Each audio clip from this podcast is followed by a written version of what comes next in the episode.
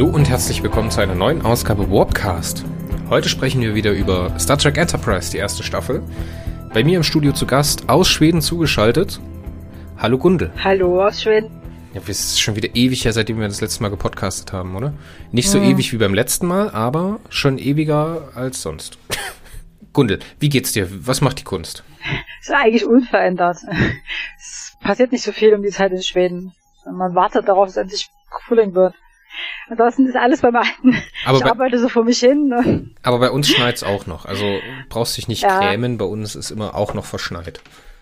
Ja, Schweden ist sehr, das, äh, wenn der Schnee dann, der, der Winterschnee weg ist, so im äh, Februar, März, dann wartet man noch bis Mai, bis es richtig losgeht. Der Zeit passiert im Grunde nichts. Es ist grau, es ist immer gleich, kalt, windig. es ist sehr mühsam. Also. Ja, ich denke, wir brauchen noch ein paar Wochen, bis es wirklich losgeht, dass irgendwie mal Grün an den Bäumen kommt und sowas. Das hilft meiner Laune dann immer sehr.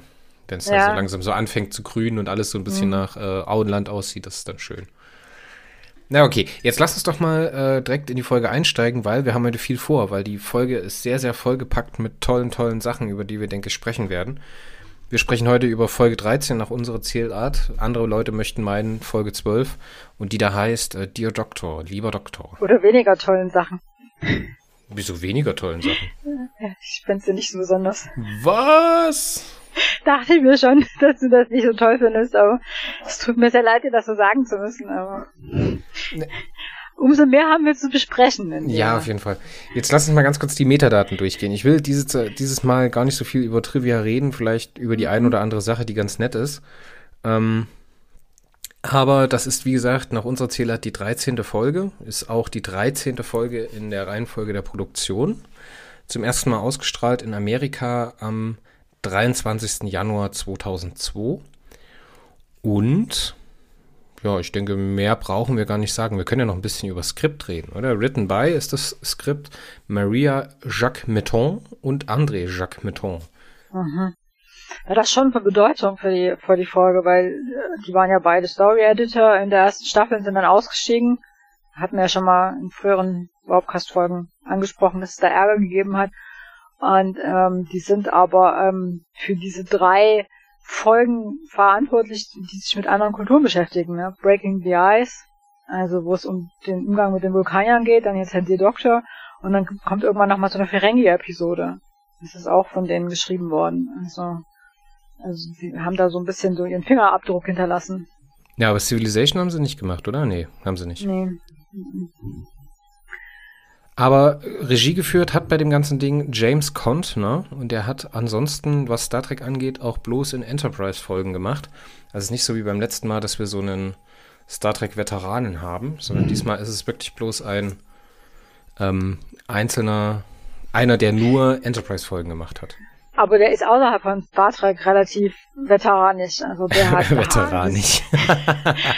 er hat sehr viele andere bekannte Serien gemacht. Also, äh, 21 Jump Street, wenn ich mich recht erinnere, Miami Wise, äh, die X-Akten, Buffy, so ganz viele so Klassiker, Serien der 90er und Anfang der Nullerjahre, Charmed.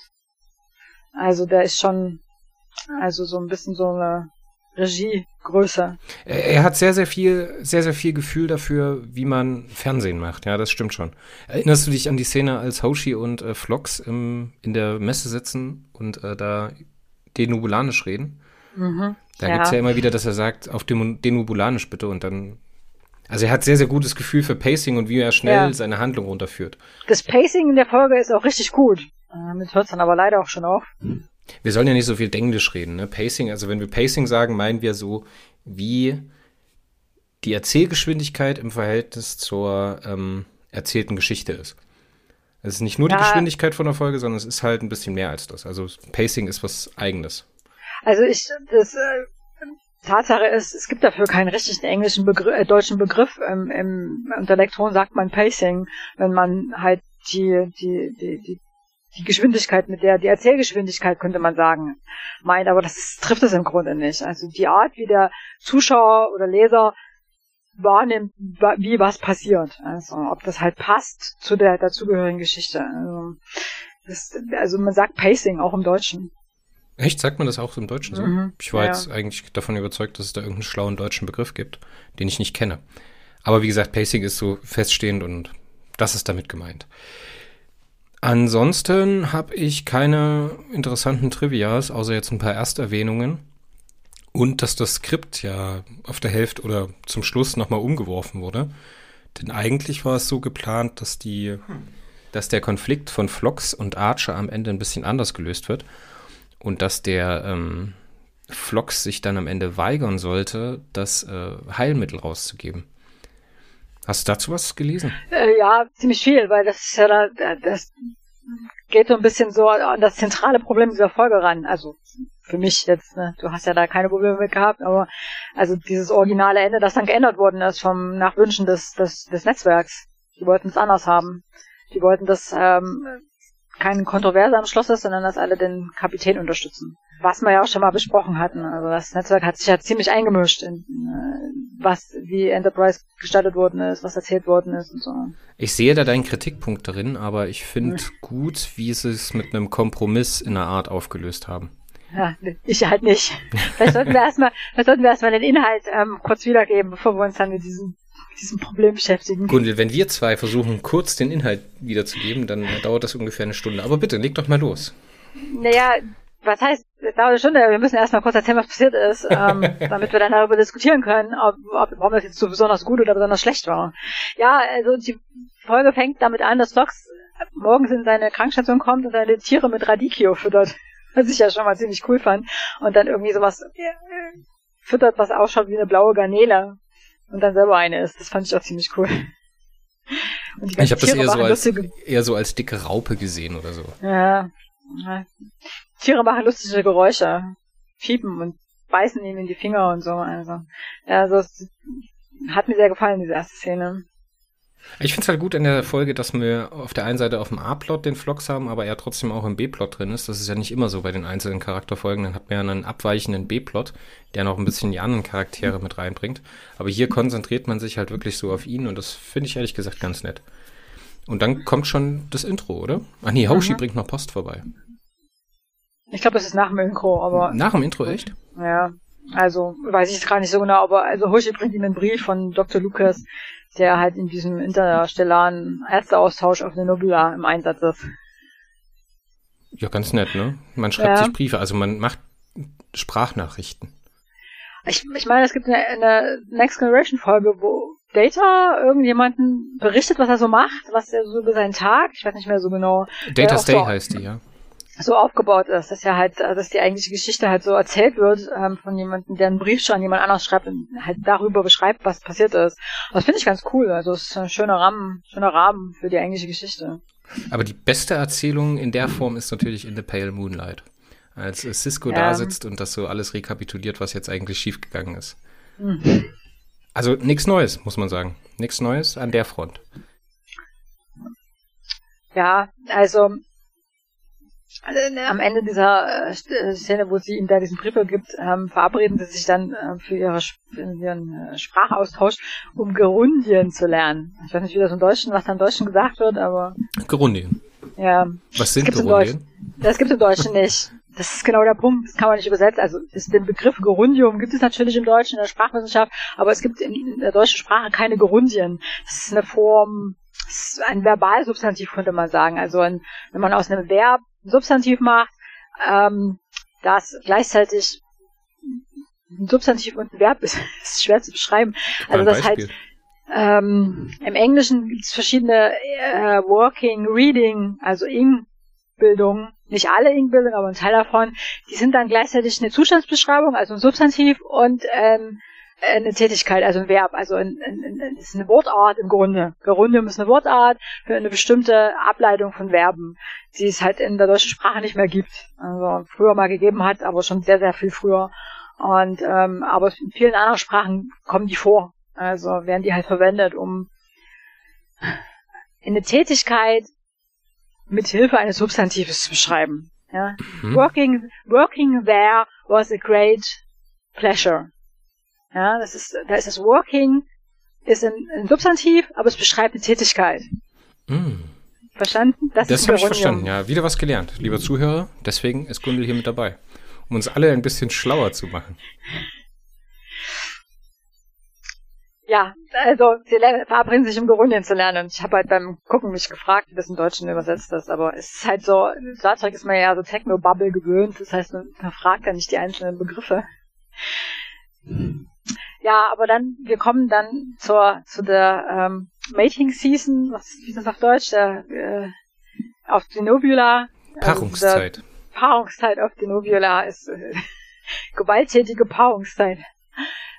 Ist dir eigentlich mal aufgefallen, wie er da in die, also wir haben ja dann diesen, diesen kurzen Monolog von ihm, wie er dann seinen Brief einspricht sozusagen und dabei mhm. sehen wir ihn so zum Beispiel, beispielsweise in der Messe, wie er dann dort äh, versucht, den Lieutenant Reed in ein Gespräch zu verwickeln. Mhm. Hier, Lieutenant, ich habe ihn Stuhl freigehalten, weil er nicht so richtig die Möglichkeit findet, ins Gespräch zu kommen. Und dann gibt es eine Szene, dann spaziert er so total entspannt zum, äh, zum Maschinenraum, weil da jemand verletzt wurde. Mhm. Und ich dachte mir so, also der muss ja dorthin gerufen worden sein, weil es ein Notfall ist. So. Mhm.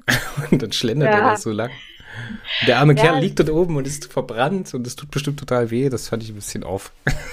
also das, ich fand das an der an der Folge, was mir wirklich gut gefallen hat, war, dass sie halt so schön gezeigt hat, wie Alien dieser Vlogs tatsächlich ist im Verhältnis zu den Menschen, wie anders der, anders der ist, wie, wie außerhalb der steht, ja. Wird halt immer wieder gesagt, dass er die beobachtet, dass er das so super spannende ähm, Erfahrungen findet, da auf der Enterprise zu sein und sich die Menschen mal aus der Nähe anzugucken, so wie im Zoo, weißt du. Und das finde ich also auch wie er da versucht, mit denen zu socialisen und es aber nicht so richtig klappt. Ja, Reed ist ja sowieso ein schlechter Socializer, aber auch bei den anderen Menschen scheint es nicht so zu laufen, wie Fox es gerne hätte. Außer bei Crewman Cutler, Knickknack. Ja.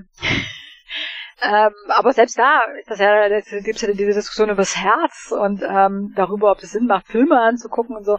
Also der ist halt irgendwie anders, ne, als die Rest, der Rest dieser, ähm, dieser Crew und das wird in dieser Folge richtig schön deutlich. Also, ja, das wird vor allen Dingen nicht bloß auf der Ebene deutlich, weil wir haben ja dann, also bei Star Trek ist es ja immer so, wenn du jemanden hast, so ein Gerade bei Enterprise sind ja dann, müssen ja dann alles Hotshots sein. Ne? Archer ist ein Hotshot, also zumindest ein bisschen. Trip ist ein totaler Hotshot.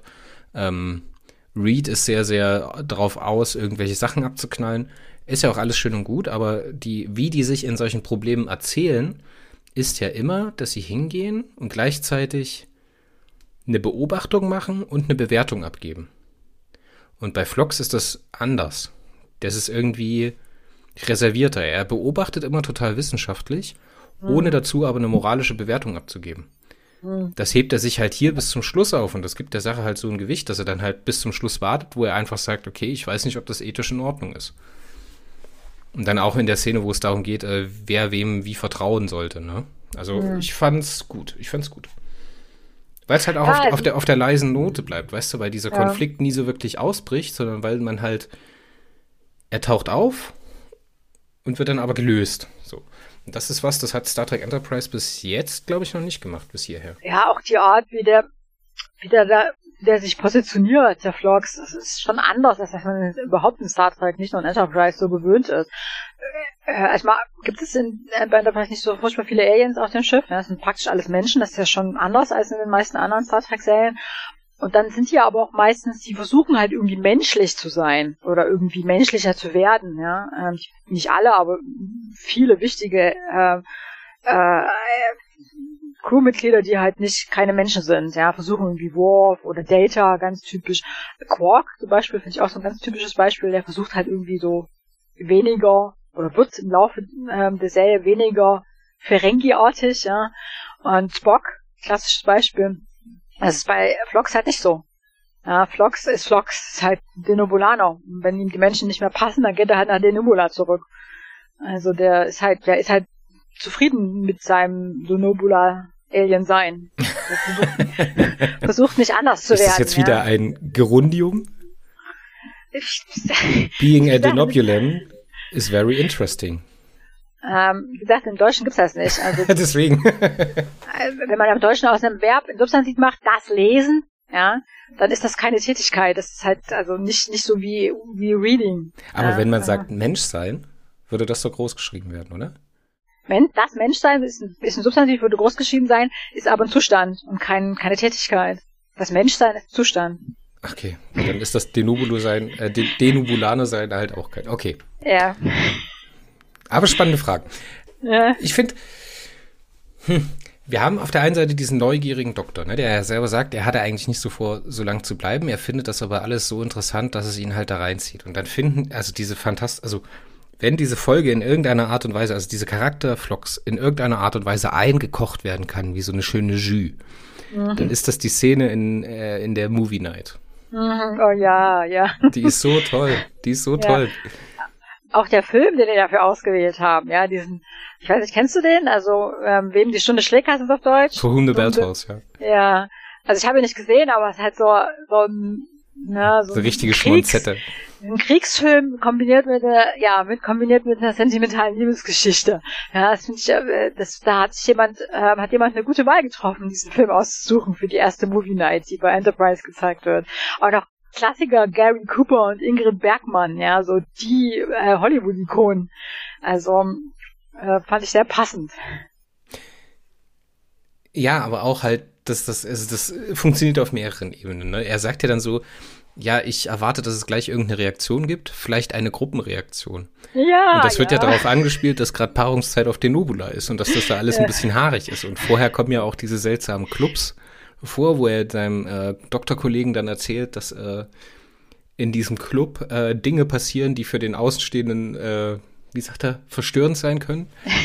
Und dass man das nur moderiert betreten sollte. Fantastisch. ja, äh, ich muss auch an der Stelle, wo er da eine Gruppenreaktion in dieser Movie Night erwartet, muss ich an, an ein paar Kino-Experiment, also Erfahrungen von mir in der Vergangenheit denken. Ich bin mal dabei gewesen, wie dieses, der komplette Kinosaal den Eisverkäufer ausgebuht hat in äh, Star Trek, äh, Quatsch, ähm, Herr der Ringe Premiere. Alle wollten Herr der Ringe sehen, ja, ich glaube, das war der zweite oder so. Und keiner wollte Eis kaufen. Und da hat sich halt so eine Gruppenreaktion gebildet, ja. Also, ähm, äh, also der wartet da nicht ganz umsonst darauf, dass die Leute da so äh, in der Gruppe reagieren auf Ingrid Bergmann, die auf der Leinwand schluchzt. Das ist aber auch das Schlimmste, was es gibt im Kino, wenn du einen vollbesetzten Kinosaal hast, kein Stuhl ja. ist frei und dann gibt es ja unterschiedliche Situationen. Entweder der Eingang ist oben oder der Eingang ist unten oder auf beiden Seiten.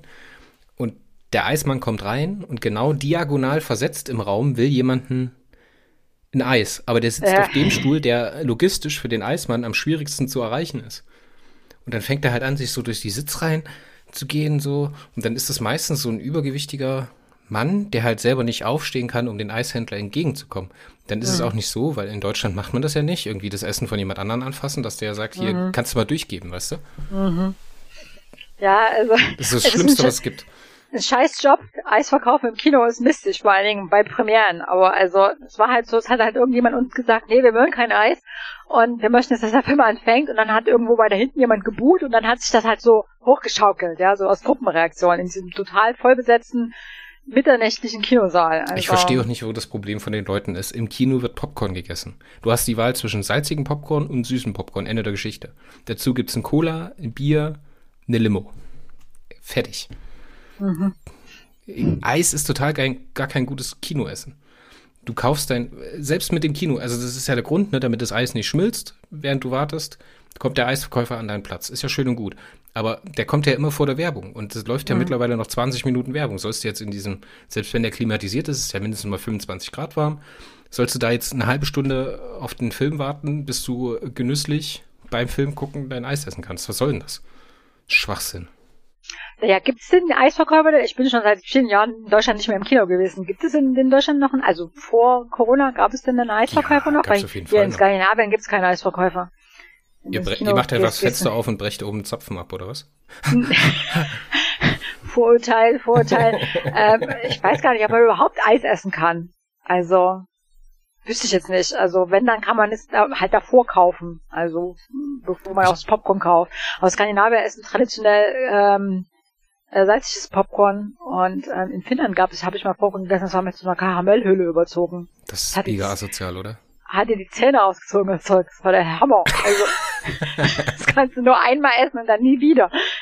Ja, wir sind jetzt auch so ein bisschen vom Thema abgekommen. Wo sind wir? Also bei der Movie Night. Ja, das ja, Movie so Night. Ja. Und wie, mhm. und wie toll der Trip da guckt, also da sich ja. die Träne am Verkneifen ist. Und ich ja. hatte es eigentlich anders in Erinnerung. Ich hatte irgendwie in Erinnerung, dass er da sagt, ja, ich habe Heuschnupfen oder sowas. So, so einen äh. richtig dummen Ausflucht. Ja, vielleicht war es früher anders synchronisiert, weißt du ja nicht. Aber also, ähm, Ähm, ja, also ich würde auch schluchzen, mitschluchzen, wenn Ingrid Bergmann auf der, so traurig ist auf der, auf der Leinwand. Naja, also ich fand die Movie Night ziemlich gelungen. Und danach kommt dann diese Szene, wo, wo ähm, ähm, äh, Vlogs Cutler die, die medizinischen Begriffe abfragt. Oh ja, das ist toll. Das ist so Sie hat sagt, das Herz ist der Sitz aller Freude und Traurigkeit. Ja, alle Freude und Trauer. Ist, das ist doch ein Zitat, oder? Ist das Shakespeare?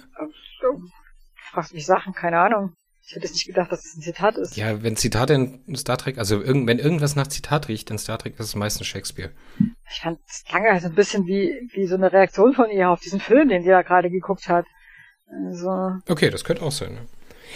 Ne? Ja, aber das Konzept scheint für die Denuvulaner ähm, unbekannt. mhm. ja, Und sehr schockierend, dass äh, alle wenn- Gefühle aus dem Herzen stammen. Wenn, die sich bekämpfen beim, beim, beim Porn, dann ist es ja eher so, wer gewinnt. Ne? Es gibt ja dann später auch noch Szenen, da sieht man Denubulaner untereinander, ohne jetzt viel Ja. spoilen zu wollen. Also in späteren Folgen gibt's das. Äh, Das hat mich auch wieder hieran erinnert. Aber da äh, gibt's natürlich auch fantastische Szenen aus äh, Deep Space Nine, als, äh, wie hieß sie, die Trill, Jadzia Dex mit äh, Worf am Knattern ist. Und die beiden sich dann krank melden wegen geprellten Rippen und ausgeschlagenen Zähnen und sowas. Das fand ich ehrlich gesagt ganz gut. ja, auf jeden Fall total süß, total unschuldig, wie sie dann am Ende ihn äh, entgegen seiner, äh, wie sagt man, seiner Zwänge berührt und ihm dann so ein kleines Küsschen aufdrückt und wie er betrüppelt da durch die Gegend guckt. Fand ich fantastisch. Mhm. Und wo sucht er sich Beziehungstipps? Warte, gut, lass uns, lass uns ein Spiel spielen. Stell dir vor, du wärst äh, denubulanischer Bordarzt der Enterprise. Du brauchst einen Rat in Beziehung. Oder um emotionale Signale zu deuten. Wen würdest du fragen? Erstens, Malcolm Reed. Zweitens, Hoshi Sato. Oder drittens, T'Pol. Na, Hoshi natürlich, wen sonst? Ja, aber warum fragt er dann T'Pol? Weil er davon ausgeht, dass er einen Alien fragen muss und sie ist der einzige andere Nicht-Mensch auf der Enterprise. Also ich würde auch nicht die Paul fragen, aber ähm, also ich glaube, Flox weiß im Gegensatz zu den Menschen, dass Vulkanier schon Gefühle haben. Ja? Also und da geht er wahrscheinlich davon aus, dass ähm, dass es eine gute Idee ist, sie zu fragen. Ich finde auch ehrlich gesagt, ähm, ich meine, es mag ihm das nicht so gut weiterhelfen, aber Paul hat recht mit dem, was sie ihm da rät. Ja, dass er Ja, vorsichtig sein soll. Das äh, wird ja aus ihrer eigenen Erfahrung, sage ich jetzt mal sein. Weil die wird ja bestimmt auch scharf angeguckt mit ihrem Catsuit da. Mhm. Also die muss ja durchaus ihrer, ihrer Wirkung bewusst sein. Wie sagst du immer Bombshell? Ja, ja, das ist, so werden die genannt, wenn sie, ähm, so, ähm, Seven of Nine Figuren. Ja. Da in musste ich, Serien, die halt keine, keine sexuelle Komponente normalerweise haben. Ja. Nee, die werden bestimmt einfach im Writers Room gesessen haben und irgendwie kurz vor Ende ist ihnen aufgefallen, ach scheiße, wir haben gar nichts für die Jolene ge geschrieben, aber die ist für den Tag gebucht. So hat sich das für mich ein bisschen angefühlt, so, obwohl ich es Okay. verstehen kann, ja.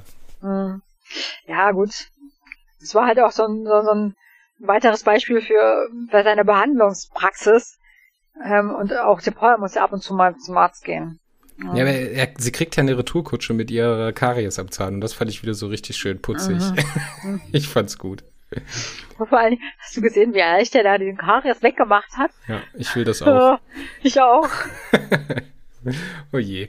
Ja, also kommen wir von äh, da zur eigentlichen Handlung zurück. Ähm, Archer entdeckt dieses Raumschiff mit diesen beiden Valakianern, heißt auf Deutsch, ähm, und lässt sie an Bord quasi, obwohl er weiß, dass es ein Pre-Warp-Raumschiff ist. Und dann kommt halt diese, kommt dann die obligatorische äh, universaler Trans äh, Übersetzer-Szene. Ja, Hoshi drückt ein bisschen rum, bis sie sich dann plötzlich verstehen. Und es stellt sich raus, die sind ähm, stammen von einem Planeten, den Menschen an einer Krankheit sterben. Zwölf Millionen sind tot und sie suchen nach Hilfe. Ist dir mal aufgefallen, dass das die erste Erstkontaktszene ist? Die, also ich, mir ist es, also ich glaube zumindest, dass das so ist, dass das die erste so Erstkontaktszene ist, wo der Captain unterdrückt, mit den Händen zu reden. Nee, Das, nicht da, da ist mir das so von, wie Schuppen von Augen gefallen. Natürlich gibt es einen Universalübersetzer für Sprache, aber für Körpersprache und Gestik gibt es das ja nicht. Hm. So, und wenn er den motivieren soll, will, weiterzureden, macht er, macht man ja eigentlich immer so eine wedelnde Bewegung vorm Körper, so, dass man so Kreise dreht mit den offenen Händen. Mhm. Und das macht er nicht. Er redet einfach weiter, ne? Und stellt sich dann vor, sagt dann hier, mein Name ist äh, Johnny.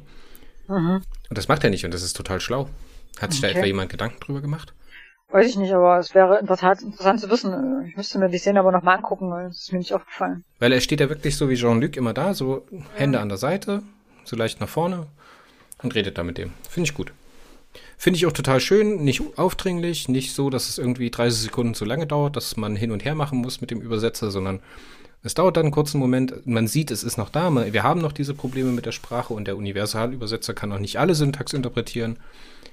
Aber ähm, es wird relativ schnell abgehandelt. Also es ist nicht so, dass es nervt. Das finde ich richtig, ja. richtig gut. Und mhm. da sind wir wieder an dem Punkt, wo ich sage, der Regisseur hat ein sehr, sehr gutes Gefühl für Pacing. Mhm. Er sagt, er zeigt hier, es ist noch da, wir haben das, so. Aber ich erzähle es euch jetzt kurz und dann ist gut. Dann kann es weitergehen. Finde ich ehrlich gesagt ganz stark und da gibt es ganz, ganz viele Szenen. Ja, also jetzt kommen wir dann halt auch zur B-Story ne, oder zur, weiß nicht, vielleicht ist es auch nicht die B-Story, man weiß es nicht so genau. Das ist eher so die A-Story ähm, mit dieser fremden, dieser Pre-Warp weniger entwickelten Rasse, die halt da so ein ernsthaftes Krankheitsproblem haben und Archer beauftragt, in der Heilung zu finden für diese Krankheit. Ich fand's auch lustig, die haben schon vorher Kontakt gehabt mit den Neklexa, aber die weiß ich gar nichts, und mit den Ferengi. Das ist bestimmt nicht so toll gelaufen. Hatten wir Ferengi. vorher schon mal eine Erwähnung der Ferengi oder ist das jetzt die chronologisch erste? Ich glaube, das ist die chronologisch erste. Also, also ich. Also ich habe in, der, hab's in der in der in der Memory Alpha nicht gefunden, aber hm. es müsste eigentlich die erste sein.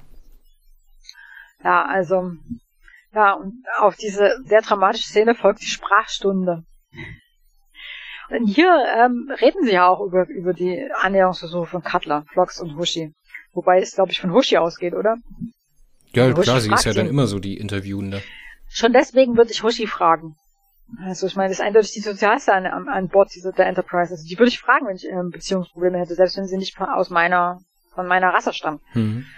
Also, ich würde überhaupt jemanden fragen, der Ahnung hat über die Person, um die es mir geht. Also einen anderen Menschen. Ja, wenn Cutler ist ja auch ein Mensch. Also, also ich würde jedenfalls auch nicht ähm, die Paul fragen. Naja, also wir reden halt über, also wir unterhalten sich auf Denobulanisch. Das fand ich sehr, das hat mir sehr gefallen. Die ist lustig, diese Szene. Ja, auch da wieder, hatte ich ja vorhin schon angesprochen, Pacing, ne? Also hm. man sagt dann in einer Schulsituation oder in einer lehrenden Situation würde der äh, Floxer jetzt darauf bestehen, dass sie halt ihren gesagten Satz nochmal auf den Nubulanisch wiederholt und dann halt weiterredet. Mhm. Aber hier ist mhm. es halt so, aufgrund von, es ist Fernsehen und wir müssen halt vorankommen, ne, ist es halt so, sie sagt den einen Satz auf Englisch und dann sagt sie, sagt der äh, Flox hier, nein, sprich bitte den Nubulanisch und dann macht sie im Gespräch weiter auf den Nubulanisch. Das ist halt, es fühlt sich natürlich an beim Zugucken im Fernsehen, aber eigentlich würde man ja so nicht miteinander reden. Mhm. Und auch so die Szenen, wo sie dann Sachen im Universalübersetzer-Tool nachgucken muss. Ne? Man sieht so, ah, sie muss es nachgucken, aber es geht halt viel zu schnell. Ja, aber das ist die übliche Art und Weise, äh, Fremdsprachen ähm, einzubringen, ohne dass der Zuschauer sich langweilt. Also ich meine, du erinnerst dich sicher, ganz sicher noch an die Unmengen und unewig langen äh, Szenen in Discovery in der ersten Staffel auf Klingonisch das ist irgendwann nicht mehr zu ertragen. Wenn das, wenn das nicht irgendwann dann in die Sprache wechselt, die, die in der die, mach, Judge. Ja, zumal in, in, in, das habe ja auch noch furchtbar langsam gesprochen war, aber selbst dann, also normalerweise redet man halt so drei, vier Sätze in der in der Fremdsprache und dann wechselt man in, in die originale Sprache, ähm, weil der Zuschauer weiß dann halt, es wird auch in Büchern so gemacht. Ja. Ähm, es wird dann halt gesagt, die reden jetzt halt in Sprache X ähm, man weiß dann halt, die sprechen nicht die Sprache, in der das Buch geschrieben ist oder in der die, die Fernsehserie gedreht ist, sondern die reden in irgendeiner Fremdsprache, ähm, weil das einfach, das soll ja auch Freude machen. Ne? Und wenn ich davor denke und denke, Gott, wann sind die Klingonen endlich fertig? Ich, können wir jetzt bitte wieder zu den Menschen zurück? Also. ja. Was, was kommt denn chronologisch eigentlich danach? Meinst du jetzt in der dann, Folge jetzt? Ja, ja, dann kommen wir ja, ja. an die kommen auf nach, Valakis. Die, die kommen auf Valakis an und äh, reden mit diesem Arzt, der ihn halt dann da ein bisschen Techno-Bubble hinwirft, ein synthetischer Antikörper und Krankheit setzt sich irgendwie im, im Atemsystem oder also Respiratory System fest, also ja, Atemsystem ist das, ne? Und irgendwann gibt's dann halt äh, Lungen, also Lungenversagen und Leute sterben. Atemstillstand, genau. Ja. Ja, und es stellt sich relativ schnell was raus, und zwar, dass es auf diesem Valakis, also diesem Mhm. Planeten, wo die herkommen, ähm, zwei humanoide Spezies gibt. Mhm. Und das ist spannend, weil das ist, glaube ich, das erste Mal in Star Trek, also zumindest ist mir nichts anderes bekannt, wo wir einen Planet haben, wo sich parallel friedlich zwei ähm, Spezies entwickelt haben. Oder fällt dir jetzt Mhm. ad hoc noch irgendwas anderes ein? Nee, ich bin auch für solche Details, ich kann mir sowas schwer merken. Ähm, ich finde die Idee ganz nett, also ganz interessant, so, ja, es, ähm, weil man halt üblicherweise davon ausgeht, dass sich eine ähm, Spezies durchsetzt. Es wird dann im Laufe der, der Folge, kommt es auch nochmal mit den ähm, Neandertalern, aber es ist im Grunde wissenschaftlich überholt. Also wir haben die Neandertaler nicht ausgerottet, sondern diese unterschiedlichen menschlichen Spezies haben sich miteinander verbunden und sind dann halt zu einer geworden. Also es ist nicht so, dass das eine ohne die andere, dass entweder nur die eine oder die andere überlebt. Das ist wissenschaftlich überholt. Ja, man müsste halt praktisch dauerhaft getrennte Habitate haben. Also wenn jetzt der Neandertaler in Nordamerika entstanden wäre oder sowas und der ähm, Homo sapiens in Europa oder Afrika in diesem Bruchstück von Pangea, dann wäre das, glaube ich, nochmal anders gewesen. Dann wäre das ein bisschen anwendbarer. Aber ja, du hast ja recht, das ist ja, wurden ja assimiliert, mehr oder weniger. Und da sie halt immer die kleinere Volksgruppe waren. Also das ist inzwischen auch nachgewiesen. Ja, es gibt Genanalysen, die das zeigen, dass wir Neandertaler Gene in uns haben. Bis heute. Also, ähm, aber das, das, das beginnt äh, an die Sache ranzudenken, weswegen ich diese Folge nicht so gut finde. Ich würde sagen, wir machen erst mal weiter. Ähm, sie finden raus, dass es noch die Menge gibt, die diese Krankheit nicht haben. Warum ist unklar und ähm, Flox möchte sie dann auch untersuchen. Okay. Und äh, dann entwickelt Flox ein Medikament gegen die Symptome der Krankheit. Ich denke, diesen, diesen ganzen Part können wir jetzt erstmal relativ zusammenfassen. Ne? Wir haben Ja. dann, der Endpunkt ist praktisch, der Flox entwickelt ein Medikament, aber will es dem Captain nicht verraten. Weil der Captain ist jetzt in der Situation, dass er von Fremden um Hilfe gebeten wird. Und sie kommen zu dem Planeten und finden halt raus, nein, es ist kein Virus, es ist kein Bakterium, sondern es ist eine degenerative Erkrankung, die aufgrund einer Stagnation der Evolution stattfindet. Ja, also, also äh, du hast die Szene äh, vergessen, wo sie die Menk untersuchen. Also Flox Da geht wäre ja- mit da wär ich, ja- da wär ich ja gleich noch dazu gekommen. Ach so, okay. Also er findet halt raus, dass es eine genetische Krankheit ist. Äh, in der, das, er sagt, die Proteine, die die Chromosomen miteinander verbinden, ähm, zersetzen sich. Das ist Technobubble. Ja. Und ähm, die halt diese Krankheit, diese genetische Krankheit gibt es halt seit, mehr, seit mehreren tausend Jahren und in den letzten Generationen hat sich das halt beschleunigt. Ja, und äh, Flox sagt halt, in 200 Jahren sind die Valakianer ausgestorben. Und ähm, daraufhin studiert er dann die Mengen ja, um rauszufinden, warum die halt nicht krank werden und daraufhin findet er dann halt raus, dass die, ähm, dass die Menk ähm, sich äh, quasi weiterentwickeln genetisch, während die Valakianer quasi evolutionär auf dem absteigenden Ast sind. Das Ja. weiß ich jetzt gar nicht, ob das eine bewusste Anspielung ist, aber kennst du die Theorie vom äh, zivilisatorischen Filter? Vom großen universellen Filter? Möglicherweise, Also wenn man, wenn man, es gibt die Theorie, dass im Universum halt Leben an bestimmten Stellen in einen großen Filter reingehen. Bis zu diesem Punkt der Entwicklung der Spezies müssen bestimmte Ziele erreicht worden sein, um sich praktisch durchzusetzen und weiterentwickeln zu können. Und einer davon ist es halt, dass in einem Habitat, also in einem Habitat im Sinne von die Erde, halt eine dominierende Spezies entsteht. Und das eine sich durchsetzen muss. Und wenn die eine Spezies sich nicht gegen die andere Spezies durchsetzen kann, dann wird die niemals die dominierende Spezies auf diesem Planeten sein. So. Und jetzt haben wir praktisch auf der einen Seite die Valakianer und auf der anderen Seite die Menk. So. Die Valakianer haben sich schneller weiterentwickelt, aber die Menk haben immer noch mehr Potenzial als die Valakianer. Also die Valakianer sind relativ am Ende ihres Potenzials angekommen. Ihnen ist bewusst, dass es den Warpflug gibt, ne? aber genetisch oder keine Ahnung, ob das jetzt Technobubble ist und ob es da wirklich irgendwie einen wissenschaftlichen Grund für geben könnte, dass sowas passieren könnte, sind die halt einfach am Ende angekommen. Das ist ja auch ein, ein Science-Fiction-Tropus. Das gibt's Nein. ja auch. die, die Antwort auf deine Frage, ob das so möglich ist, ist nein. Das ist der erste von den vielen Gründen, warum diese Folge Unsinn ist und mir nicht gefällt. Es ist nicht möglich. Evolution ist vernichtet nicht, sondern entwickelt. Ja, also, das, Sachen entstehen und tut sie nicht. Das ist mir schon klar, machen. dass es kein evolutionäres Prinzip ist, dass man sich praktisch auf eine Schranke aufläuft. So. Aber ja, ja es gibt, muss einen Grund geben, warum die sich praktisch äh, nicht weiterentwickeln können. Keine Ahnung, ob man da jetzt hätte eher eine Naturschutzgeschichte draus machen können oder sowas, dass einfach die Menk besser an die äh, Umweltverschmutzung angepasst werden können oder sich selber anpassen können aufgrund von genetischen Präpositionen oder sowas, ist ja auch wurscht. Aber das passiert ja nicht bloß in Star Trek, dass das gemacht wird, sondern das ist ja zum Beispiel auch in Periroden so. Dass diese Arkoniden, ich weiß nicht, ob du in Periroden ein bisschen drin bist. Nein. Da gibt es ja die Arkoniden, die die Erde besuchen, die aber halt total degeneriert sind und nur noch in so Fiktivspielen existieren. Also die leben nur noch, um dieses Spiel zu spielen, was so bunte Farben sind. Wie sich halt äh, Videospiele in den 60er Jahren vorgestellt worden sind. So. Mhm. Und das liegt anscheinend halt im Wesen der Arkoniden. So damals war das ja noch okay, dass man da so argumentiert hat. Und das passiert jetzt hier auch. Auf der einen Seite haben wir halt den hochdynamischen Menk, ne, oder früher bei Periroden ist es halt der Mensch, der sehr dynamisch ist. Und auf der anderen Seite der Valakianer, der gerne weiterkommen würde, aber halt nicht kann aufgrund seiner Präposition. Mhm. Finde ich ehrlich gesagt ganz spannend, dass das gemacht wird. Aber du hast damit ein Problem, sagst du. Naja, ähm, also eine genetische Krankheit rottet nicht zwölf Millionen Menschen aus.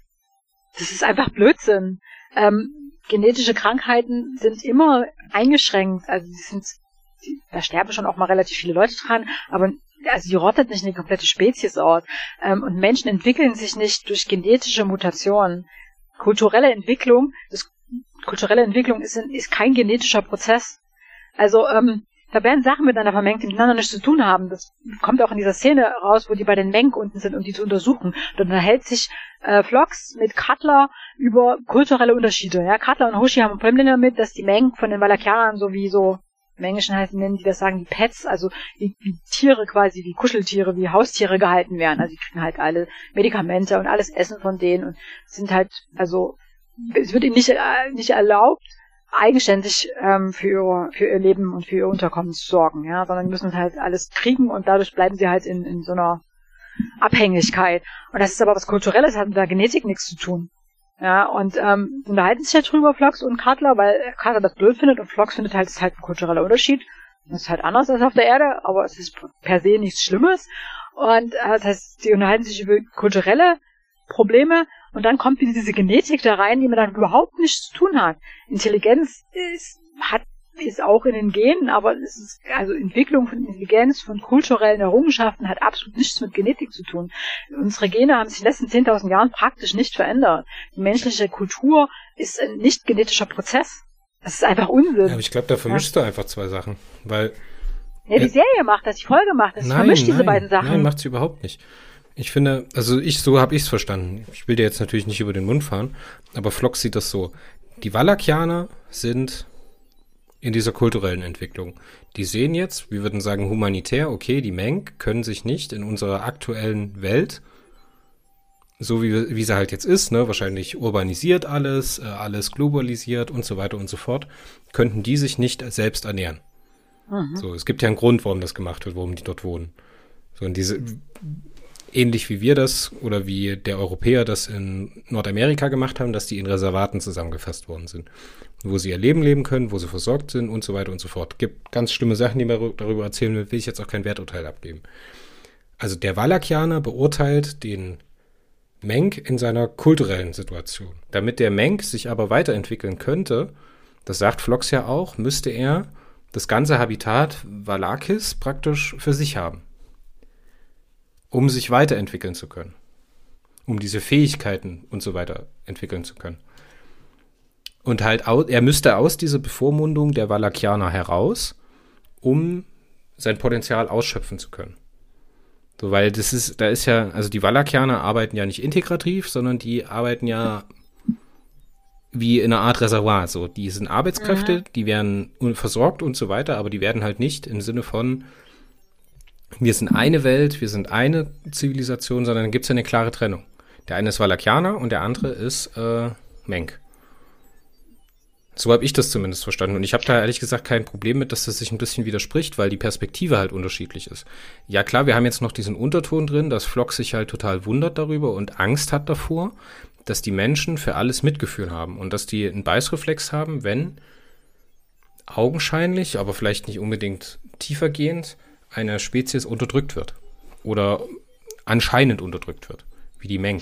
Ja, also ich finde, der Fox hat ja recht. Ja, es ist halt ein kultureller Unterschied, mit dem die Menschen nicht urteilen sollten. Ähm, es ist halt nur nicht mit diesem, mit der Begründung zu vermengen, äh, warum er denen das Heilmittel nicht geben kann.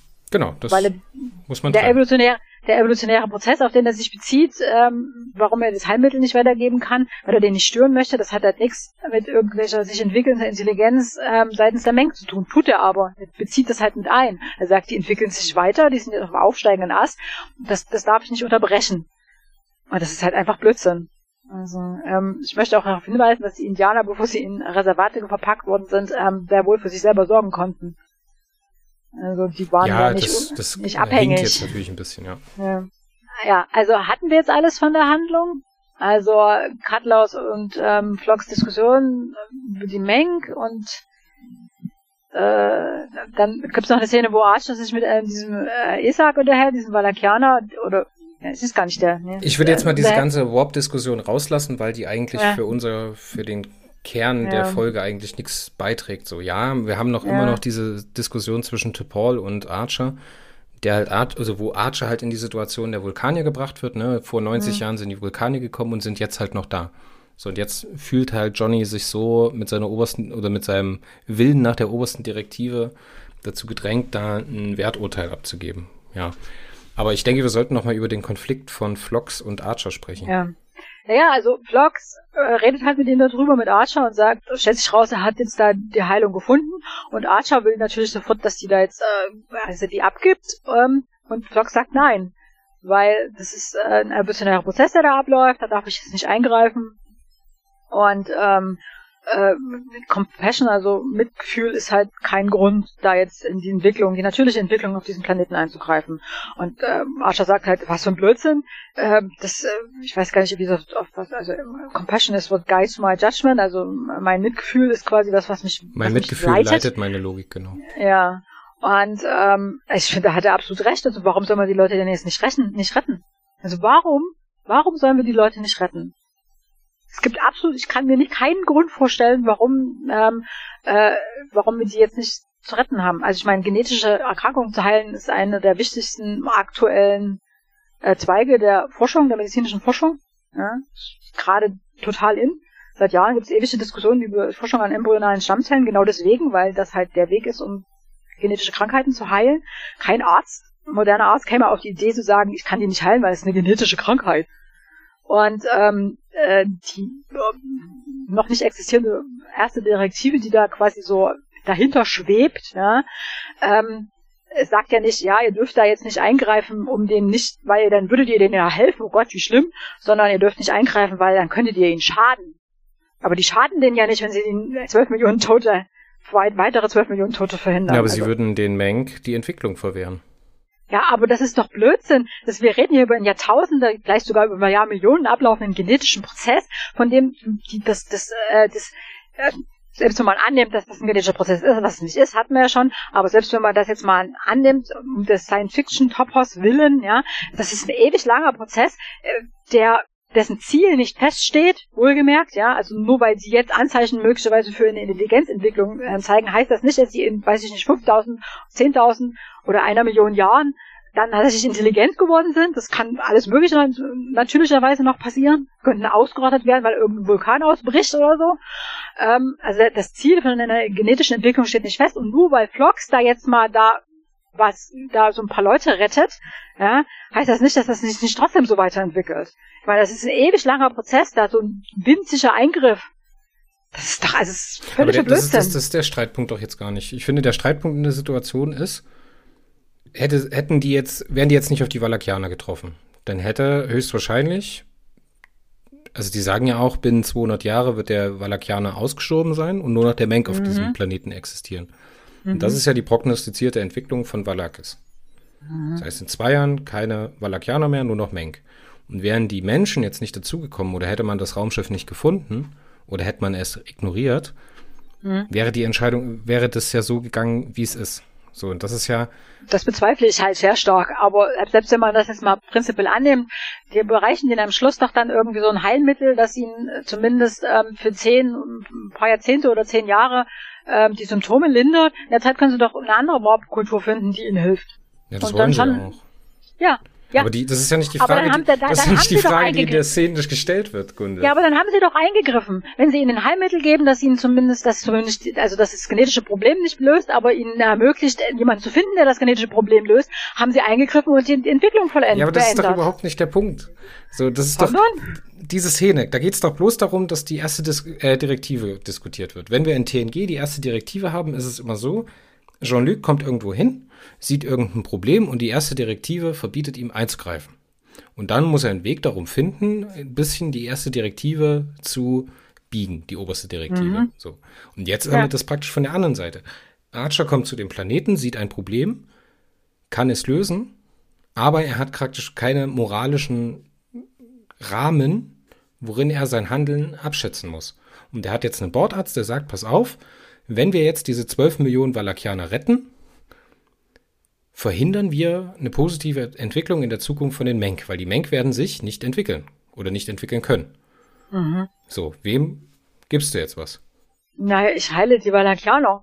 In jedem Fall heile ich die Valakianer. Gleichzeitig müsstest du aber auch darauf bestehen oder müsstest als äh, Voraussetzung für diesen Handlung machen, dass die Menk ein eigenes Habitat bekommen, wo sie sich. Ja, na sicher. Warum ja. auch nicht? Ich bin doch die äh, äh, technologisch entwickelte, weiterentwickelte Zivilisation. Da gibt es doch tausende von Möglichkeiten dafür zu sorgen, dass die Bank sich trotzdem weiterentwickeln können. Aber dann würdest du ja auch wieder gegen die oberste Direktive verstoßen.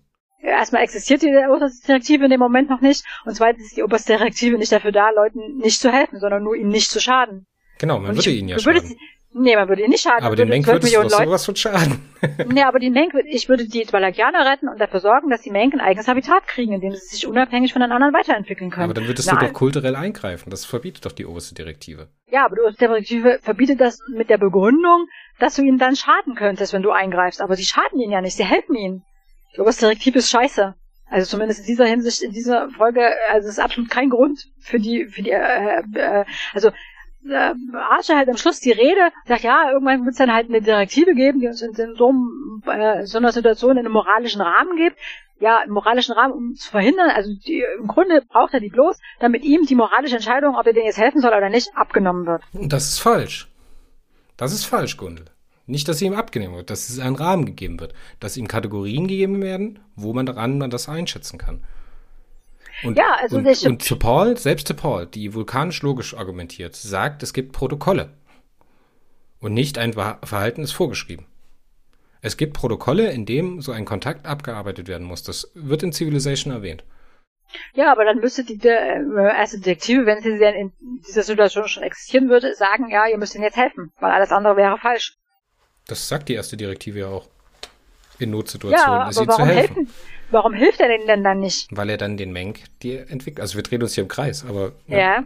Also ja, man muss den Valakianern helfen, aber ja, man muss genauso.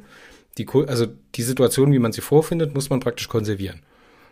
So, das macht Archer halt nicht. Und da sehe ich den Kritikpunkt genauso wie du, weil ich sage, okay, man müsste, dürfte das nur tun unter der Voraussetzung, dass den Menk ein, ein Substitut gegeben wird. Irgendwie eine mhm. Möglichkeit mhm. dafür, sich weiterzuentwickeln. Aber da ja. greift die Folge ein bisschen kurz.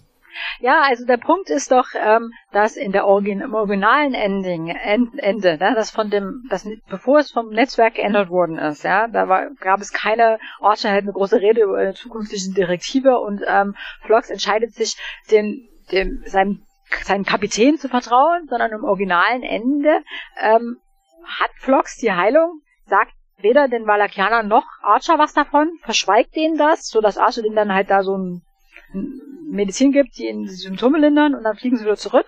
Und dann sagt er in einem Brief, in seinem Ende seines Briefes an diesen Dr. Lucas, ja, ich hatte das jetzt hier ähm, und ich verstehe zwar auch das Mitgefühl von Archer, aber ich bin jetzt hier, ich weiß gar nicht, Sklave der vulkanischen Logik. Ich denke, es muss jetzt hier ähm, äh, diesem evolutionären Prozess Genüge getan werden. Und ähm, ich bin mir nicht ganz sicher, ob das eine richtig, richtige Entscheidung war, aber ich habe das jetzt halt so entschieden.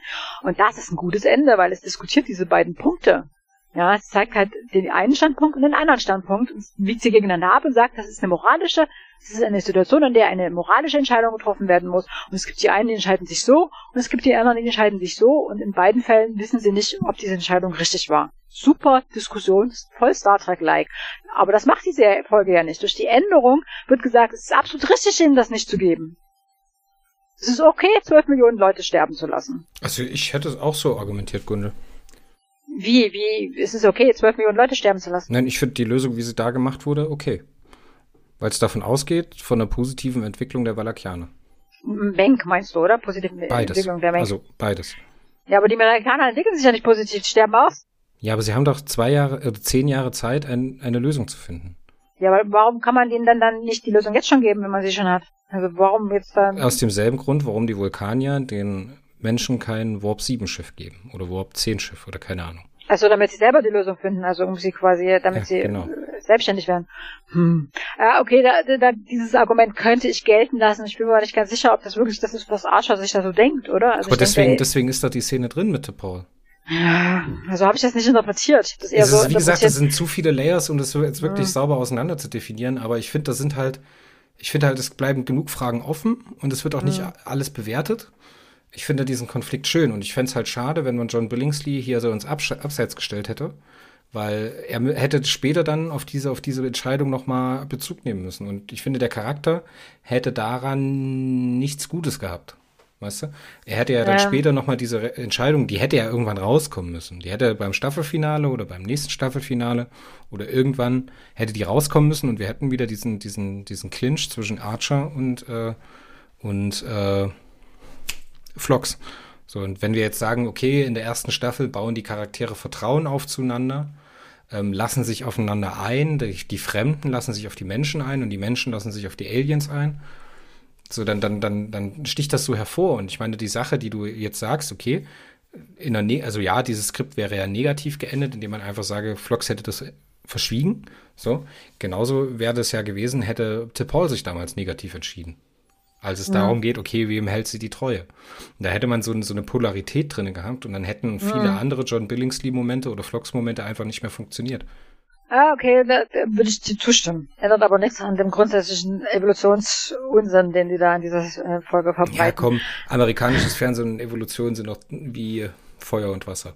Also ich möchte auch hinzufügen, dass äh, John Billingsley selber mit der Änderung mehr als unzufrieden war. Also der hat halt, fand das Original, die Originale, das originale Skript auch deutlich besser.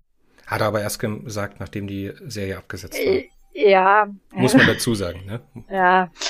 Also, der Schauspieler äh, von Garak findet auch die Garak-Folgen am besten. Ja, also äh, man muss aber klar sagen, dass ähm, äh, ich habe mehrere Rezensionen über diese Folge gelesen und die Meinungen gehen wirklich sehr extrem auseinander, genauso wie bei uns jetzt hier. Ja, es gibt Leute, die finden die extrem gut, es gibt Leute, die so wie ich, finden die extrem doof. Und ähm, ich habe auch ein sehr langes, äh, einen langen Text über, von jemandem gelesen, der die genau wie ich diese erste Direktive für Unsinn hält. Also für Unsinn ist nicht das richtige Wort, aber also nicht so richtig durchdacht. Passt vielleicht am besten. Ähm, also das scheint eine Folge zu sein, die die Gemüter spaltet. Das sind ja immer die besten. Ich finde, wir müssen das auch nicht immer, also ich persönlich muss das auch nicht immer alles logisch zerlegen können, weil die erste Direktive ist halt am Ende des Tages auch nichts anderes als ein Aufhänger, um eine Geschichte zu erzählen und um Spannung zu erzeugen. Mhm. Ja, dafür funktioniert es aber super. Und wenn ich also. halt, wenn ich halt äh, den Tech-Babble kauft, dass man mit mehr als Lichtgeschwindigkeit reisen kann und den Raum krümmen kann, um voranzukommen, dann kann ich auch kaufen, dass es so ein evolutionären näheres Prinzip wie negative Evolution gibt. Hm. Ja, es ist halt, ähm, äh, auch im Lektorenbereich gibt es da Lektoren, die sagen, das muss in sich nur halbwegs logisch sein. Und es gibt Lektoren, die sagen, ach Quatsch, Science Fiction kann alles wirklich passieren.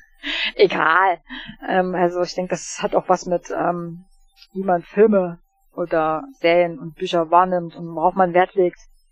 Also worüber man gerne Geschichten erzählt haben möchte zu tun. Das ist halt total unterschiedlich. Die einen wollen das gerne. Ich finde es halt immer schwierig, wenn man dann sagt, es ist eine ausgedachte Welt, die halt in ihren Grundmechaniken nicht funktionieren kann. Das wissen wir ja zum Beispiel. Oder keine Ahnung. Wir wissen, dass es keine Orks gibt. Trotzdem funktionieren Geschichten mit Orks. Und wenn sich dann halt jemand beschwert, dass in Herr der Ringe irgendwas nicht logisch ist, dann muss ich halt sagen so.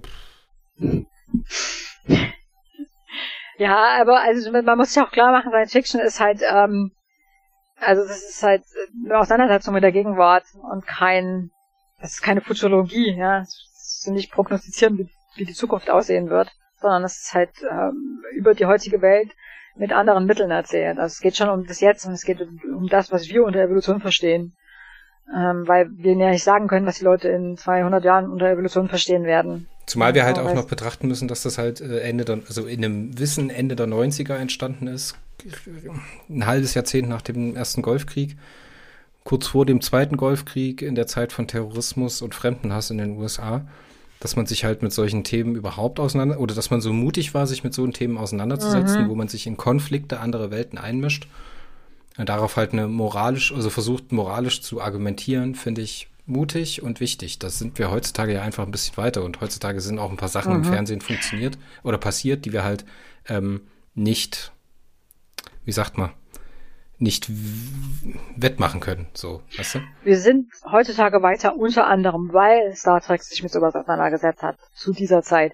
Ja, also da gehe ich da jetzt voll mit. Auch wenn ich jetzt diese einzelne Folge, wenn ich mit einzelnen Folgen nicht leben kann, ändert das halt nichts an dem, am, am großen Ganzen. Also. Und, und ich muss sagen, ich glaube, dass die äh, beim Herauskommen eher mittelmäßiger beurteilt wurde. Mhm. Ne? Also eher eher auf dem Niveau, wie die ganze Staffel beurteilt wurde. Mhm. Ne? Schau dir das Nielsen-Rating an, das ging auch nicht durch die Decke, durch mhm. Rescreenings oder irgendwas, also neue Ausstrahlung. Ähm, in der Nachhinein, wenn die Folge, also das sind jetzt 20 Jahre draußen, die Folge, ne? Mhm. Ist die halt die zweitbeste der ersten Staffel, nach dem Staffelfinale. Mhm. Also ich glaube, die ist bei 8,1 bei IMDb oder sowas und das Staffelfinale ist bei 8,3. Ja, das hatten wir auch bei, bei einer der vorherigen Folgen ähm, schon mal. Ich weiß nicht mehr welche, aber ähm, das charakterbasiertes, charakterbasiertes Erzählen eben einfach auch gut ankommt. Weil es, ähm, weil die Leute sich auch für die Figuren und für die Charaktere interessieren. Insbesondere für Vlogs. Ja, ich meine, du bist nicht der Einzige, der Vlogs gut findet. Und cool. Als, als Figur, als Charakter. Also. Es gibt ja auch eine Voyager-Folge, ähm, wo Desmond of Nine so von ihrem Tag erzählt sie ist so ähnlich. Da geht es halt auch darum, um, ähm, wie fügt sie sich ein, wie entwickelt sie sich, ähm, wie, wie nimmt sie die Menschen um sich herum wahr. Und dann erzählt sie, dass sie auf Raten, Anraten des Doktors ähm, die Weihnachtsgeschichte von Dickens gelesen hat oder lesen wird. Also das ist halt ähm, diese Auseinandersetzung mit dem Fremden, mit dem Unbekannten, äh, wie man sich, wie man menschlicher wird, ähm, wie die Menschen so drauf sind und was so wichtig ist für die Menschen. Ähm, das äh, ist halt so ein Star Trek Merkmal und das, also das ist das, was diese Folge gut macht.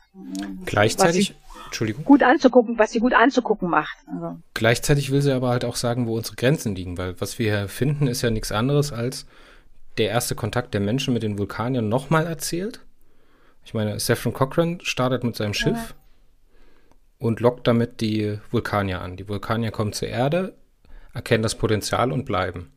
Die Valakianer starten ein Shuttle, was nicht warpschnell ist, um Hilfe zu suchen. Ne? Die Menschen suchen ja auch Hilfe. Oder Saffron Cochran sucht auch Hilfe auf dem Weg dahin, so reich wie möglich zu werden. Es, es, es sagt er ja selber. Ne? Mhm. ähm, und die Valakianer brechen jetzt auf, um Hilfe gegen diese Krankheit zu finden. Und dann finden sie Hilfe locken die an, die Menschen kommen hin. Und die Menschen sind aber halt noch nicht in der moralischen oder in dem, in der Lage, das so zu entscheiden oder eine Lösung so zu finden, dass es halt allen hilft. Und dann gehen die wieder. Mhm. Stell dir mal vor, wie deprimierend das ist. Stell dir mal mhm. vor, nächste, nächste Woche landen hier irgendwo Aliens, gucken sich das alles an und denken sich so, boah, Leute, ey, nö, tschö. Wie schlimm wäre das? Gunde. Mhm. Da werden ja was drüber schreiben, wenn ich drüber nachdenke, ist ein Aufhänger äh, für eine Kurzgeschichte oder so. Ja, also, ähm, also ich, wie gesagt, ich hätte ihnen geholfen, also ich hätte sie geheilt. Aber ähm, also war so rein von der wir lernen den Doktor kennen und ähm, erfahren so ein bisschen, wie die Denubulaner so drauf sind, ähm, fand ich das eine sehr gute Folge. Also ich würde trotz dieser ganzen diese ganzen Probleme, die ich mit diesem Evolutionskram habe, ähm, und die leicht pathetische Rede von Archer am Schluss, ähm, würde ich also acht geben von zehn Ster ähm, Punkten Sternen, wenn ich was unser Bewertungssystem war. Einfach weil sie gut ist, also ist gut gemacht. Willst du wissen, was äh, die Star Trek Chroniken dazu sagen? Ja, gerne. Die betiteln das als die perfekte Folge. Ja, ja. aber es ist keine Evo Evolutionsgenetiker dabei, aber. Ja, wenn wir das aber mal ausklammern, wenn man jetzt so die Erzählweisen von Star Trek macht, anschaut, dann muss ich dem in Teilen recht geben, weil es alles dabei hat. Es hat Raumschiffe dabei, es hat fremde Kulturen dabei, es hat einen moralischen Konflikt dabei, es hat äh, eine Charaktergeschichte dabei, es mhm. hat Romanze dabei, es hat äh, Comedy dabei, es hat mhm. Rückbezüge auf den Kanon dabei, was ja auch immer ganz wichtig ist. Ne? Wir beziehen mhm. uns ganz oft auf den ersten Kontakt und so weiter und äh, was die Menschen mit TNG dann später wissen, ähm, also in der Zeit von TNG, also im zweiten Hälfte des 24. Jahrhunderts, ähm, die oberste Direktive und sowas. Wenn man das jetzt so betrachtet und mal die Logikfehler auslässt, so in die kleinen Ecken, die da drin sind, ist das mehr oder, wenig mehr oder weniger perfekt. Aber ich sehe natürlich, was du sagst und ich kann das auch nachvollziehen, dass es das stört. Und das ist halt noch eine andere Zeit von, von Fernsehen gewesen, wo halt so, wir sagen das ja ganz oft, dass es da noch keine wissenschaftlichen Berater gab oder dass die halt diese, diese Skripte nicht haben auf solche Probleme lesen lassen. Das haben wir auch in TOS, das haben wir auch in TNG und so weiter. Ähm, ich weiß nicht so genau, ob das wirklich ein, ein wissenschaftliches Problem ist. Oder dass man damals halt einfach noch nicht so weit gewesen ist. Ja, ich, also ich, ich finde, das Problem ist weniger, dass sie ein falsches Verständnis von Genetik und von Evolution in der Folge haben. Also das ist auch so, aber das ist nicht, das ist nicht das zentrale Problem. Das zentrale Problem ist die Frage, ähm, dürfen wir Leuten, Leute sterben lassen, weil wir technologisch weiterentwickelt sind und absehen können, wohin sich das entwickelt.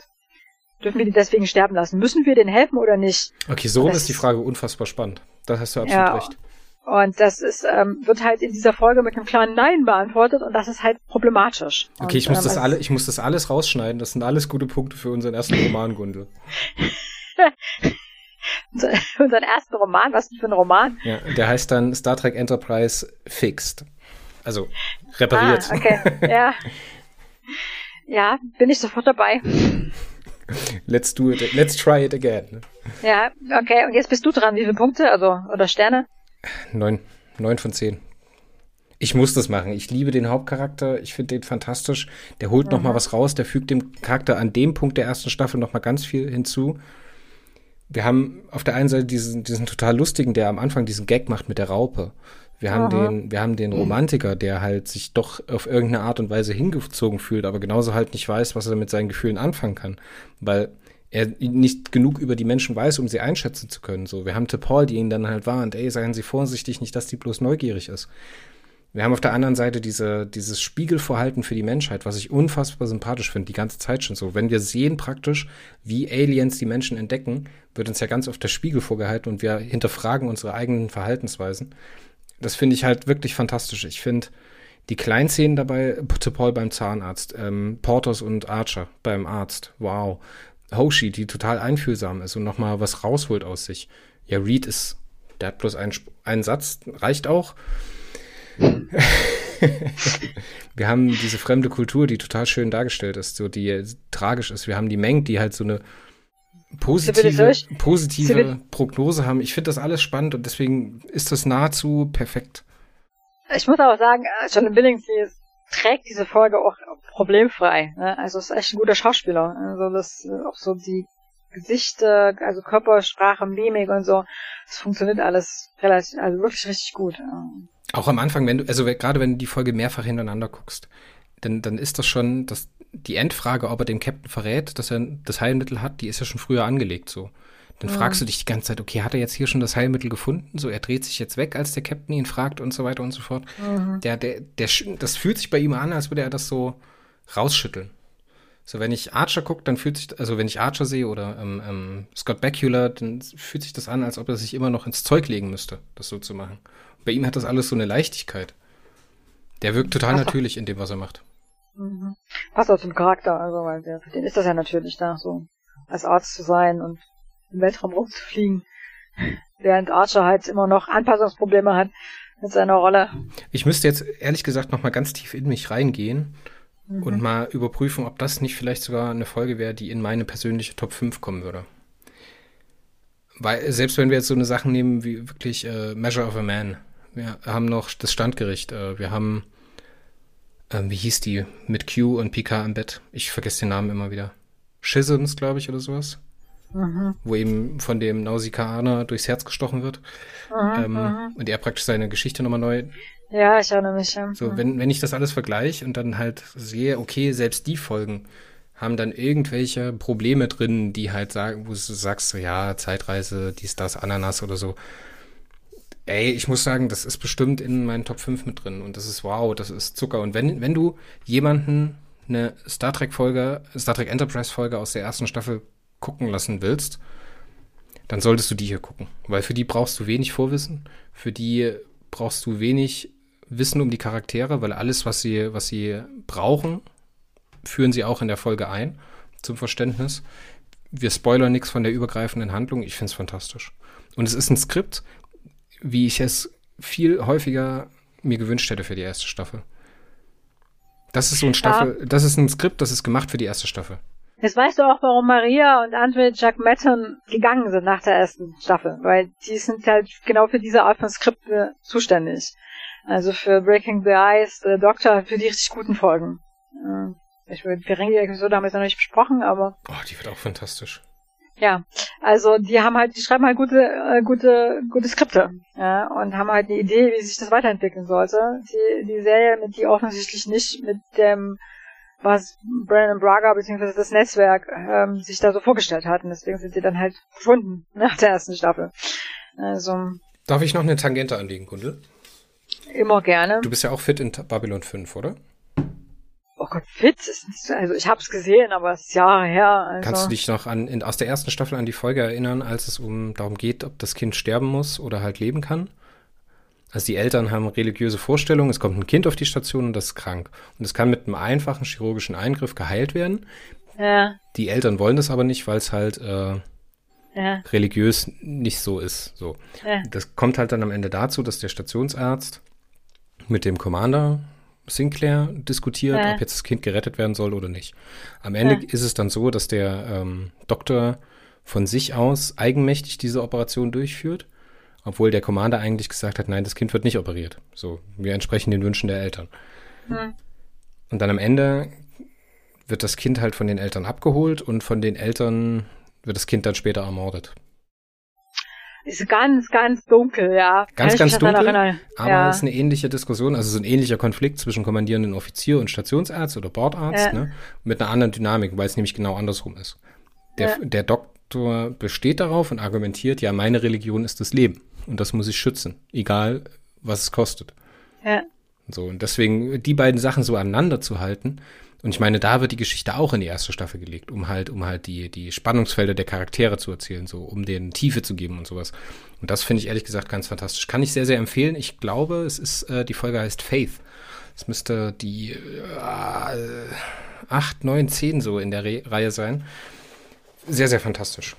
Aber die zeigt halt genauso wie die, die Doktorfolge, dass es halt nicht um irgendwelche Zukunftskonzepte geht. Es geht darum, sich mit aktuellen in unserer Gesellschaft vorhandenen Problemen auseinanderzusetzen. Ja, es geht darum, äh, um Glaubensgemeinschaften, die das ablehnen, ja, die Blutspenden ähm, ablehnen, die Impfen ablehnen, die allgemein moderne Medizin ablehnen. Und in äh, Lieber Doktor geht es halt darum, sollen wir Leuten helfen, wenn wir überlegen sind, wenn wir denen helfen könnten. Ja, selbst wenn die das vielleicht, wenn die vielleicht Schaden dadurch in irgendeiner anderen Form äh, durch, von, von tragen, wenn wir ihnen helfen. Oder wenn andere dadurch Schaden erleiden, weil wir ihnen helfen. Also das sind aktuelle moderne Konzepte, die jetzt gerade wichtig sind. Die USA, in den USA ist es ja ein jahrzehntelanger Kampf gewesen. Sollen wir eingreifen? Ja, sollen wir in den Krieg gehen? Sollen wir Genozide verhindern? Das ist ja ein Dauerthema. Ja, zuletzt in, in, in äh, sag schon, Libyen. Nee, nicht in Libyen. Syrien. Syrien, Syrien, genau. Syrien, ja. in, äh, wie hieß das Land von Gaddafi? Ach du je. Na, Libyen. Libyen, Libyen war Libyen, ja, ja genau. Ja, Weil es halt einfach auf der internationalen Ebene keine, keine Regeln dafür gibt, wie man damit umzugehen hat, ähm, hat man das halt einfach entschieden und äh, hat einen Präzedenzfall geschaffen. Und der wird halt jetzt nicht in der, wurde in der Ukraine nicht angewendet, wurde, wird in Syrien nicht angewendet. Ist ganz furchtbar, was da passiert. Und die Welt, die Welt schaut einfach zu damit muss man sich halt so auseinandersetzen. Das ist halt, das gehört halt dazu. Das ist halt das, was, was, also diese moralischen Probleme gehen halt nicht weg. Ja, ähm, zu dem Zeitpunkt, als diese Serie, diese Folge gedreht wurde, es war auch der Genozid in Ruanda noch nicht so furchtbar lange her. Und der Stimmt, Rückzug, der war ja auch Anfang der 90er, ja. äh, der Rückzug der, der USA aus, ähm, aus der ganzen Gegend da. Also das ist da noch aktuell gewesen, diese Diskussion, ob das eine gute oder eine schlechte Idee gewesen ist, dass sie da nicht ernsthaft eingegriffen haben. Und da sind halt ne, ein paar tausend Leute gestorben. Ein paar tausend, mehr als ein paar tausend. Aber also es ist halt so, das, dieses Problem lässt sich halt nicht so wirklich lösen. Es ist halt so ein dauermoralisches äh, Dilemma, das man immer wieder und immer wieder neu diskutieren muss. Das ist halt menschlich. Das gehört halt zum Menschsein dazu. Oh, ist immer tief. Ja, aber es ist, ist absolut verdient für die Folge, weil das eine der Sternstunden ist. Auf die eine oder andere Art und Weise. Der eine mag es mehr, der andere mag es weniger. Wir sehen, ich mag es mehr. Gundel hat Unrecht. Ähm Nein, das Quatsch. kann ich jetzt aber, du weißt, dass ich das nicht so stehen lassen kann. Nein, natürlich nicht. Ja, das spiegelt doch unsere beiden Positionen spiegeln doch wunderbar, wie, wie man halt mit diesem moralischen Dilemma umgeht, wieder. Also, der eine entscheidet sich halt so, der andere so. Im Grunde gibt es kein richtig und kein falsch. Das ist ja genau der Punkt. Egal, was man macht, ist es irgendwie gut und es ist irgendwie schlecht. Also beide Entscheidungen haben positive und negative Folgen. Und das ist halt, das ist halt das Stärkste, was Science Fiction schaffen kann, wenn es dich danach grübeln zurücklässt. So, wie kann ich das Problem anwenden? Hätte ich mich so verhalten? Welche moralische Konvention wäre ich gefolgt und so weiter? Also, wow, ich applaudiere mhm. für dieses äh, Goldklümpchen in einem tiefen Haufen seltsamer Kompromisse. ja, also ähm, was ich vorhin noch sagen wollte, ähm, das Problem mit der ersten Staffel von äh, äh, Enterprise, das ich bisher habe, nachdem wir jetzt die ganzen Folgen nochmal besprochen haben, ist, dass ich halt viele dieser Folgen als relativ gut in Erinnerung hatte und jetzt, wenn wir sie so nochmal angucken und besprechen, finde ich sie irgendwie alle doof. Nee, doof ist ja falsch, aber auf eine gewisse Art und Weise zerreden wir dir ja auch. Ne? Also wenn man analysiert und wenn das halt so bröckelt, dann, dann schaffst du es halt mir auch, Probleme bei Vlogs aufzuzeigen, der halt für mich der perfekte Darsteller und die perfekte Rolle ist. So, andersrum also werden wir irgendwann mal über Star Trek 4 The Voyage Home sprechen. Und dann wird es ganz, ganz viele Scherben für dich geben. ähm, also ich war zum Beispiel in guter Hoffnung, das ist die äh, Folge, in der Trip schwanger wird, also extrem gut in Erinnerung gehabt. Es war eine meiner Lieblingsfolgen in der ersten Staffel und dann, nachdem wir die jetzt besprochen haben, fand ich es total furchtbar. Nein, ist sie nicht. Ist sie nicht. Ich habe ich hab ja jetzt, ähm, ich habe das wohlweislich, dass wir das zu reden, habe ich jetzt äh, angefangen, immer mal so nebenher noch eine Folge laufen zu lassen. Ich bin jetzt irgendwo in der dritten Staffel. Ähm, und ich hab, muss sagen, auch wenn wir, wenn ich das halt mache, damit wir halt irgendwann drüber reden, ähm, ist das immer noch unfassbar sympathisch anstellen. Das, man sieht so die Bruchlinien, man sieht so, dass es so aus einer anderen Zeit war, so äh, gerade von Fernsehen und wie Fernsehen gemacht wurde, dass das heute halt teilweise, obwohl es visuell noch gut guckbar ist, halt inhaltlich schwierig guckbar ist, ähm, habe ich trotzdem noch sehr viel Spaß damit. Und ich hatte auch, also bis jetzt gab es auch keine Folge, wo ich keinen Spaß hatte. Und selbst die schlechten Folgen, wie, äh, wie hieß es? Terranova, äh, ja. da hatte ich so viel Spaß daran, weil wir das halt so besprochen haben, wie wir es besprochen haben. Mhm. Aber hier 8 von 10, 9 von 10. Ganz ehrlich, bin ich absolut happy mit. Ja, für mich ist das äh, Tageswerk, Sachen zu zerreden und zu besprechen. Das ist quasi das, was, was ein Lektor macht. Hast du dir selber ausgesucht? Du hast gesagt, das ist dein Wunschjob. Ja, es macht mir Spaß, sonst wäre ich ja nicht, nicht Lektor geworden. Also, äh, außerdem lernt man ja was. Also ich, ich lerne ja auch als Autor was dazu, wenn ich solche Sachen zerrede.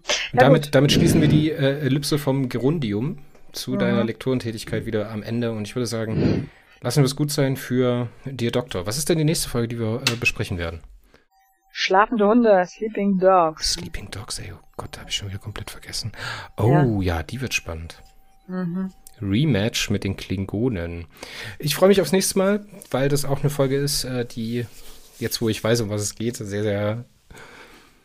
Ja, es wird Themen geben. Und äh, ich bedanke mich bei Gundel, ich bedanke mich bei euch Zuhörern, ich verabschiede mich. Ähm, die letzten Worte gehören wie immer meiner fantastischen äh, Co-Moderatorin hier im Warpcast zu Star Trek Enterprise. Auf Wiederhören und bis zum nächsten Mal. Tschüss, Gundel. Hey, du aus Schweden.